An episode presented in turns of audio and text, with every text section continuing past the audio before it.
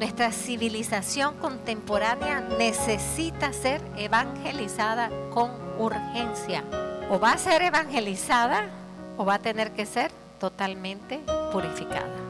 Es una urgente llamada del Espíritu a la iglesia de hoy, la evangelización de la civilización y del mundo.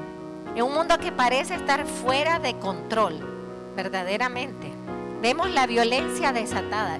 ¿Por qué hay tanta gente desbalanceada? Porque no tienen a Dios, porque no tienen familia, porque están viendo todos los elementos que sostienen una sociedad desmoronados. Y ellos son el fruto del desmoronamiento de la sociedad. Ya no se le llama pecado al pecado. Al contrario, ahora es derecho, ahora es misericordia. O sea, ahora es todo menos pecado. Y el pecado que no se detiene, hermanos, se esparce hasta hacerse algo normal. Pero no es normal ante Dios. Y el pecado tiene consecuencias.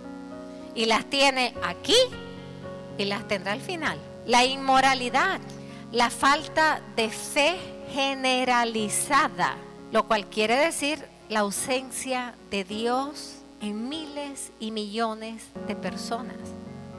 Y donde hay ausencia de Dios, viene presencia de del demonio.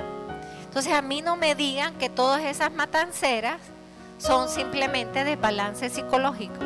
No, hermano, esas son mentes que fueron tomadas por espíritus malignos. ¿Qué es lo que está pasando en nuestra sociedad? Que se ha apartado por completo, la gente no tiene fe. Y aún los católicos, ¿ah? Qué vergüenza pasar por un lugar en un viernes de cuaresma y ver gente comiendo carne y hablando que era el viernes de cuaresma. Pues claro, si ya saben, viernes de cuaresma, pero no importa, comamos la carne. No importa qué importa, qué tiene que ver la carne. O sea, y después se, se extraña todo el mundo del espíritu de anarquía. Si los primeros que tenemos anarquía son los que debemos estar sometidos a la ley de Dios. Esta cultura del descarte. Cualquier vida es descartable. Los elementos que sostienen la sociedad, la familia, Dios, ya no está. Hay que detener el pecado. Hay que recuperar nuestra cultura de hoy con la presencia de Dios.